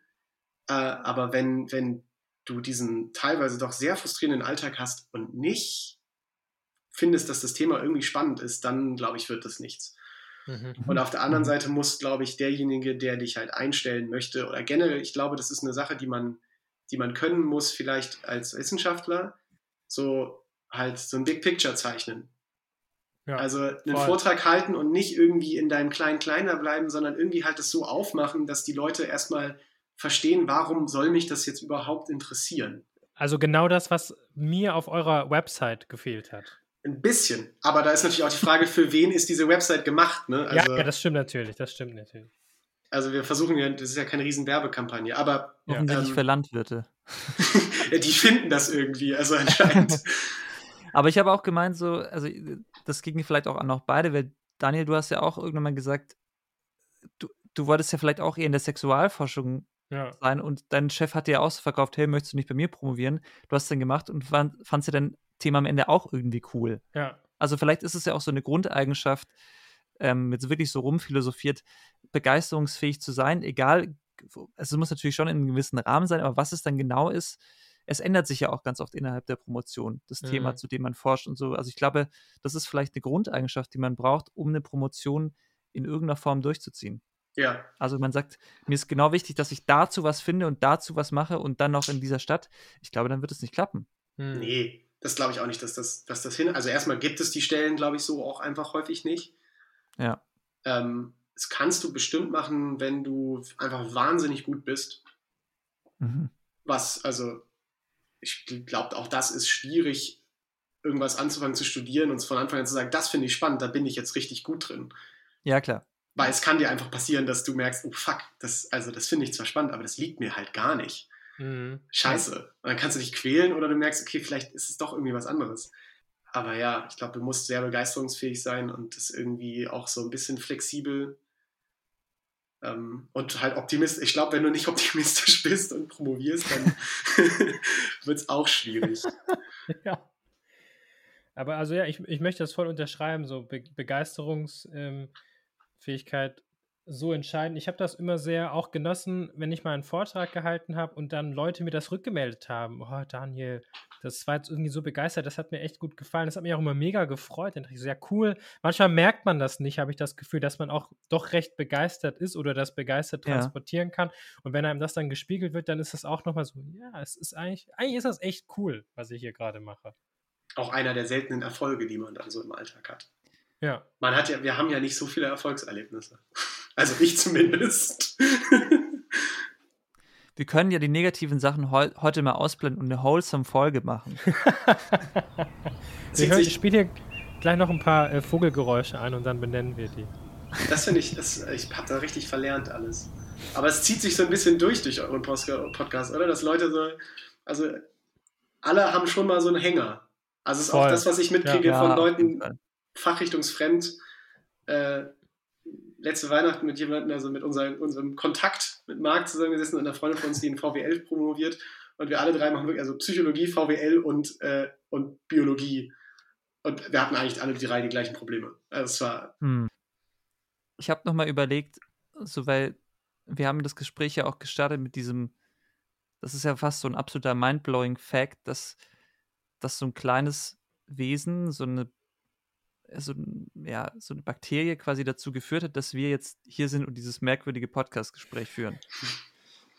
Und das ist ja auch dann so, wenn man sich mit so einem Stoff beschäftigt oder auch mit so Materie, die so eigentlich so völlig out of scope ist, wo man sich denkt, okay, wir sind jetzt hier auf dieser Welt und die Dinge, die auf dieser Welt passieren, nur weil irgendwie dieses Bakterium für sich entschieden hat, ja, ich mache das jetzt und mache jetzt hier Photosynthese. Dachte ich auch, wenn du jetzt dich damit beschäftigst in deiner Forschung, hast du durch dieses, durch das Beschäftigen mit den Bakterien mit, oder mit, ja, mit, mit dieser Substanz quasi auch Dinge anders gesehen oder auf das Leben anders geblickt? Weil ich fand das jetzt vorhin schon noch so, dass ich kurz dachte, ja, das ordnet ja vieles für mich gerade noch mal kurz neu ein. Und du beschäftigst dich ja tagtäglich damit. Also wenig, weniger der Umstand, dass, dass jetzt Cyanobakterien schuld sind daran, dass, dass, äh, dass es ist, wie es ist, so, ja. Aber eigentlich je länger ich mich mit Wissenschaft beschäftige, so generell, ähm, merke ich für mich, wie nuanciert eigentlich alles ist. Dass eigentlich in den meisten Fällen, wenn irgendjemand zu irgendeinem relativ komplexen Thema sehr schnell, sehr klar eine Meinung hat, bin ich oft mhm. erstmal skeptisch. Mhm. Weil so klar sind die meisten Dinge irgendwie, finde ich nicht. Ja. Das ist jetzt hm. für dieses Glyphosat ist das ein Beispiel. Ähm, hm. Das muss ich vielleicht klarstellen. Ich bin auf gar keinen Fall pro Glyphosat oder pro, pro industrielle Landwirtschaft oder, oder so. Darum, darum ging es mir gar nicht. Ich glaube, dass das eine, eine wahnsinnig weitreichende Entscheidung sein wird, wenn wir das nicht mehr erlauben. Und ich glaube, vielen Leuten, die sich dafür einsetzen, ist nicht klar, was dann passiert. Weil die Leute, die es benutzen und die daran arbeiten, die sagen, wir wissen nicht, was dann passiert. Im Studium viel begleitet hat mich das mit Gentechnik Europa mhm. ist ja sehr Antigentechnik, sehr mhm. emotionales mhm. Thema. Leute sind da auch ganz klar einer Meinung. Ist aber nicht so ein, es ist nicht so leicht. Und ich finde, das, mhm. das ist das, was, was irgendwie ich so in letzter Zeit auch so ein bisschen beobachtet habe. Äh, vielleicht werde ich aber auch einfach, einfach älter und mein präfrontaler, präfrontaler Kortex hat sich jetzt mal fertig ausgebildet und irgendwie bin ich, bin ich ein ganzer Mensch. Ähm, aber so, Dinge sind sehr viel mehr grau als, als schwarz und weiß, in der Wissenschaft auch. Und äh, mhm. man wird das, wahrscheinlich werde ich das Ding jetzt, das Thema auch nicht beenden und es ist so, super, fertig. Mhm. Es ist so. ja. Das war's. Jetzt machen wir was Neues. Wissenschaft dann. Sondern es ist so, ja, okay, wir haben das rausgefunden, das wirft irgendwie zehn andere Fragen auf. Vielleicht ist es so. Bis jetzt wissen wir, es ist so. Wahrscheinlich hatten wir überall so ein Kontaminationsbakterium drin. I don't know. Kann immer sein. Das ist also tatsächlich, das ist ganz spannend. Du kannst dir so Bakterienstämme kaufen bei so einer Stammsammlung in Deutschland. Mhm. Ähm, und äh, jetzt hatte ich die ganze Zeit dieses Kontaminationsproblem halt mit meinen Kulturen, habe da mit meinem Chef drüber geredet. Mhm. Der meinte, ja, also in dieser Sammlung wo ähm, sie ja eigentlich davon ausgegangen sind, dass sie da äh, axenische, also saubere Zellenkulturen, wo nur eine einzige Art Zelle, äh, ja. ähm, Bakterium drin ist, dass ähm, ein riesiger Anteil von denen war nie axenisch. Also da waren, da war nie nur ein einziges Bakterium drin. Also Laborstämme im ganzen Land, auf der ganzen Welt, mit denen irgendwelche Labore arbeiten, sind ganz häufig gar nicht so sauber, wie wir denken. Also so eine Reinkultur ja, ja, in dem Sinne gibt es anscheinend ganz oft gar nicht. Das wirkt uns jetzt gerade so ein bisschen klar. Oder mhm. auch, also, ja, es ist, es ist alles, nichts ist wie es scheint. es ist alles noch mal alles über den Haufen werfen. Das kommt davon, wenn man die Mixbox bestellt. Ja. ja bunte Tüte. Genau. ja, also zum Beispiel, es gibt ja, so, so, das kennt man vielleicht noch aus diesem Corona, dieser Corona-Zeit, man redet dann ja immer vom Wildtyp. Also ja. quasi die Ursprungsvariante. So. Ja, es gibt immer den Wildtyp von einem Bakterium und dann, wenn du eine Mutante daraus machst, dann sagst du, ich habe die und die Mutante gemacht, in dem und dem mhm. Hintergrund. Äh, und dann nimmst du diesen Hintergrund, diesen Wildtyp quasi als Kontrolle, lässt den nebenher mhm. laufen, um zu sehen, wie das alles aussieht. Äh, es gibt für ein und dieselbe Art Cyanobakterium gibt es in verschiedenen Laboren genetisch verschiedene Wildtypen. Weil die so mhm. lange da in Kultur sind, dass die schon selber ein bisschen mutiert sind, die sind gar nicht mehr der gleiche Wildtyp. Ja, verrückt. Deswegen, also so, auch da ist es wieder, teilweise können wir Sachen vielleicht nicht reproduzieren, weil unser Wildtyp halt nicht dem Wildtyp aus Freiburg entspricht. Und dann musst du den Wildtyp aus Freiburg holen, äh, um zu gucken, ob das immer noch funktioniert. Also der Wildtyp aus Freiburg redet Badisch und der in Tübingen Schwäbisch und dann genau. ist es schon nicht mehr vergleichbar. Der hat sich schon an, an, gewöhnt. Einfach ganz andere Mentalität so. Ja, ja. verrückt. Wie, wie geht's weiter für dich, Nathan? Weißt du das schon? Also bist du dann, also ich wollte mal, also hier mit, mit Begeisterung, ich glaube, das ist auf jeden Fall geschafft, deine Begeisterung zu rüberzubringen Absolut. Äh, und, und auszudrücken. Äh, das klingt für mich so ein bisschen, dass du auch versuchen wirst, länger in der Wissenschaft noch zu bleiben, oder, oder denkst du eher nicht? Äh, also das ist erstaunlich, dass das so dabei rüberkommt. Aber vielleicht, ich habe nur von den schönen Sachen erzählt gerade, weil, also eigentlich, also vor allen Dingen in der Universität, eigentlich nicht. Ähm, mhm. Ich finde die Vorstellung, zu versuchen, eine, eine universitäre Karriere zu machen, äh, wahnsinnig anstrengend. Also, Voll, ja. ich finde es vor allen Dingen ähm, mhm. immer Hut ab an all die Partnerinnen und Partner, die das mitmachen. Mhm. Oder halt dann auch nicht. Ähm, aber mhm. also jetzt irgendwie mit dieser Ungewissheit für ein Jahr dahin, Ausland, dies, das und vor allen Dingen ähm, also jetzt für mich an sich würde ich das nicht so richtig wollen, aber auch wenn man sich das partnerschaftlich irgendwie anschaut, ähm, so, meine Freundin kann ja auch nicht überall arbeiten. Deren Abschluss ist ja nicht mal überall anerkannt. Also es kann ja auch nicht sein, dass, dass mhm. also entweder man führt dann so eine Science Long Distance Relationship irgendwie und ich mache irgendwie ein mhm. Jahr Postdoc in den USA und meine Freundin bleibt hier. Oder man muss das irgendwie so organisieren, dass sie da halt auch überall arbeiten kann. Aber man kann ja auch nicht erwarten, dass, dass der Partner oder die Partnerin so ihre Karriere kurz sie hat ja auch schon was Sinnvolles studiert. vielleicht, mhm. vielleicht ist es sinnvoll, dass die da drin arbeitet. Ähm, und dieses so, du, du hängst dich dann, dann so krass rein, bist so flexibel, gehst überall hin, machst da deine Postdocs, machst deine Publikationen, versuchst das genau zu machen und am Ende kannst es aber sein, dass du trotzdem halt nichts kriegst und dann stehst du da irgendwie mit Mitte 30, Ende 30, bist wahnsinnig qualifiziert, aber es hat halt nicht gereicht. Das, also mhm. das finde ich irgendwie, und dazu finde ich auch Unis so ein bisschen zu, weiß nicht, die alle, also ich kenne jetzt ja immerhin schon, schon drei Unis in drei sehr unterschiedlichen Bundesländern in diesem Land, und die haben mhm. trotzdem alle so dieses bisschen piefige. Also nicht pief, piefig ist das falsche Wort vielleicht, aber so Zeit läuft anders an Universitäten, habe ich das Gefühl. Mhm. So ein bisschen. Zu langsam meinst du? Ja, ein bisschen langsamer. Sachen sind mhm. sehr viel festgefahrener. Mhm, so ja. organisatorisches Gebäude. Ähm, ja, da das ist halt so, so ein Professor ist dann halt für 30 Jahre mit seiner dominierenden Meinung auf seinem ähm, Lehrsitz, Lehrstuhl und dann bleibt die halt so lange die vorherrschende Meinung, ne? ja. ist es auch so. Ich hatte, ich hatte mal an einer anderen Uni äh, die Situation, da hatten wir gerade einen neuen Prof, ähm, und zwar so ein Kolloquium irgendwie, und es ging, ging darum, wie wie sehr, also um Genexpression quasi, wie häufig wird ein Gen äh, abgelesen und das, das quasi Endprodukt von diesem Gen produziert. Ganz, mhm. ganz simpel gesagt. Und das hat man früher, ähm, hat man da so ein Bild, also man hat so Gele gemacht und da die Intensitäten von Banden verglichen. Also stellt euch wirklich vor, du hast so vier Striche auf so einem Bild und du musst einfach sagen, welcher Strich ist weniger doll. So, und so hast du dann bestimmt, welches Gen äh, mehr exprimiert wird. Und es gibt mittlerweile ähm, halt technische Möglichkeiten, das so viel genauer, also äh, QRT-PCR ist das dann, ja. wo du Graphen kriegst, also du kannst, es ist, es ist einfach State of the Art, so macht man Explosionsforschung äh, und so kannst du dann ja. auch genau sagen, oder genauer zumindest, wie das ist. Und dann der alte Prof so, guckt sich so die Daten von dieser neuen Methode an und sagt, ja, aber haben Sie mal ein Gel gemacht? und er so, nein, natürlich ja. nicht. Das, ja, aber so ein Gel, so ein Gel kann auch, das kann einem viel verraten. So, nein! das ist nein. Aber so, so ist es dann halt, halt manchmal. Manchmal aber auch, fairerweise, sind die alten Methoden dann doch äh, sehr gut. Aber vielleicht wird dann die neue Methode zehn Jahre zu spät eingesetzt. Ja, aber vielleicht ist das ja dann auch ein bisschen ein Problem vom Wissenschaftssystem Deutschland, dass halt immer die, die ProfessorInnen so lange auf ihren Stellen sitzen können und dann auch Methoden und vielleicht auch neue Gedanken eher blockieren und dass es vielleicht mal viel wichtiger wäre, wenn auch ganz oben immer mal wieder frischer Wind wehen würde und so.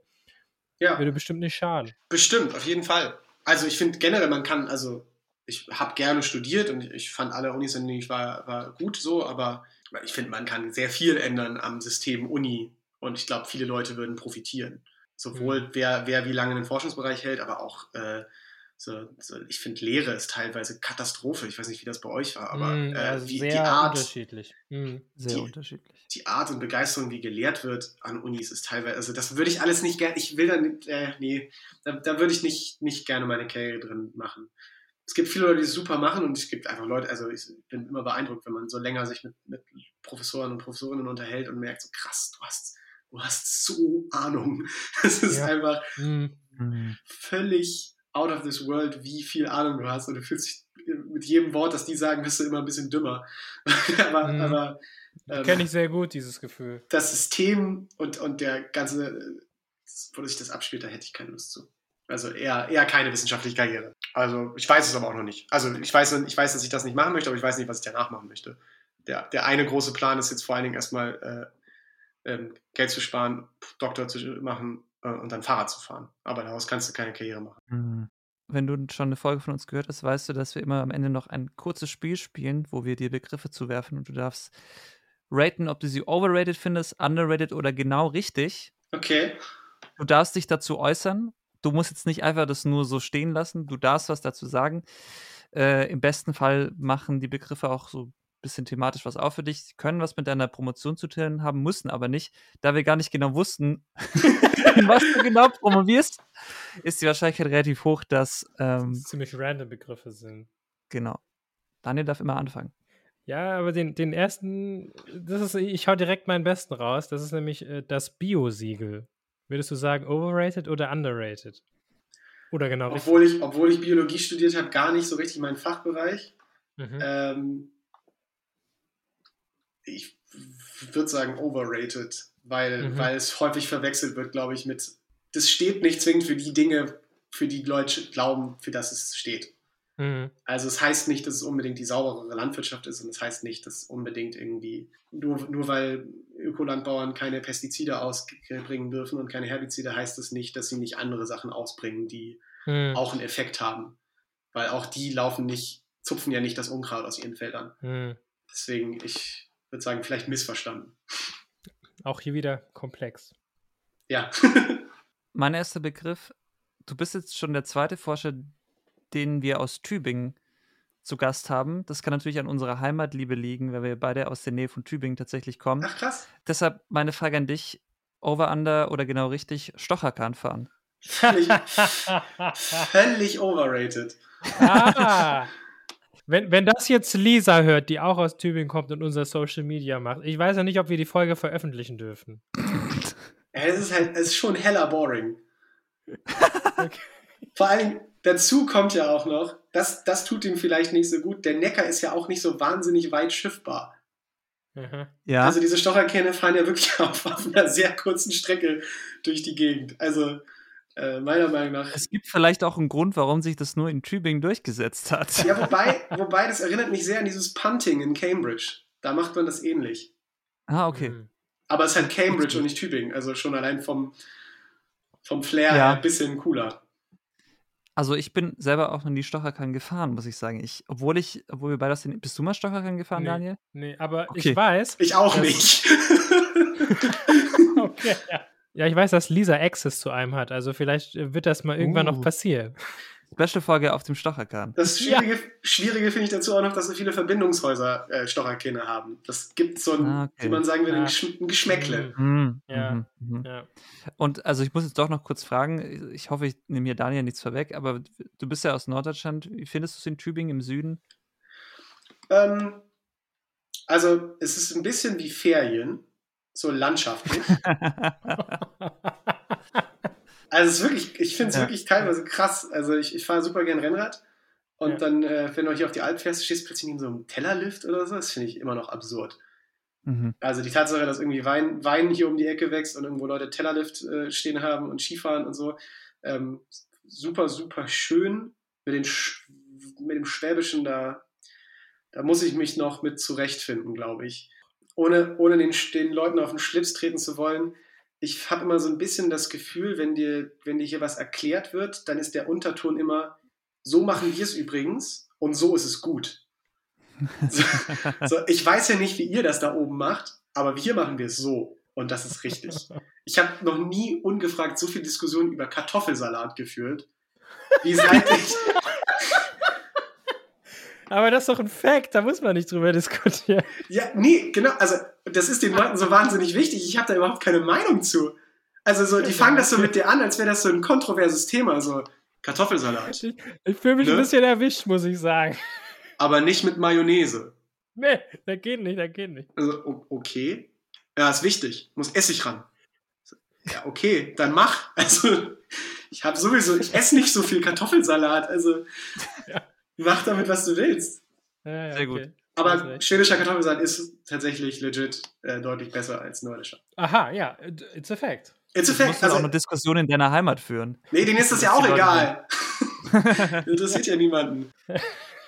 Also Nathan, vielen Dank, dass du bei uns warst und äh, uns von deiner Forschung und deinen Hobbys erzählt hast. Deine Ähm, Begeisterung.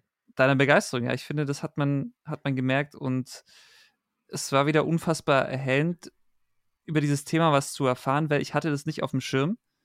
Ich äh, wusste das nicht und das ist ein Wissen, das ich, glaube ich, für den Rest meines Lebens auch nutzen kann. Hm. Also danke, dass du uns mitgenommen hast in deine Forschung, in deine Welt und viel Erfolg weiterhin bei der Promotion. War sehr, sehr schön und cool mit dir zu reden und äh, danke dir dafür. Sehr gerne. Es hat richtig äh, Spaß gemacht. Ja, vielen Dank an Nathan für das tolle Gespräch. Wir freuen uns über eine Bewertung auf eurer Podcast-Plattform oder auch persönliches Feedback über Twitter oder X, wie die jungen Leute sagen, Yes. äh, Instagram oder auch per Mail. Ähm, es ist wirklich sehr schön immer ähm, zu hören, wenn euch das gefällt. Ganz wichtig, wenn ihr mal selber in unserem Podcast zu Gast sein wollt oder auch eine Person kennt, die zu Gast sein sollte oder möchte, kontaktiert uns gerne, sagt uns Namen. Äh, wir senden gerne Anfragen aus und, und nehmen alle Vorschläge an. Zum Schluss danken wir noch wie immer Lisa Schmors, die unser Social Media managt und uns auch sonst äh, mit Rat und Tat zur Seite steht. Danke dir, Lisa. danke, Lisa. Danke euch fürs Hören und bis zum nächsten Mal. Bis zum nächsten Mal. Ciao.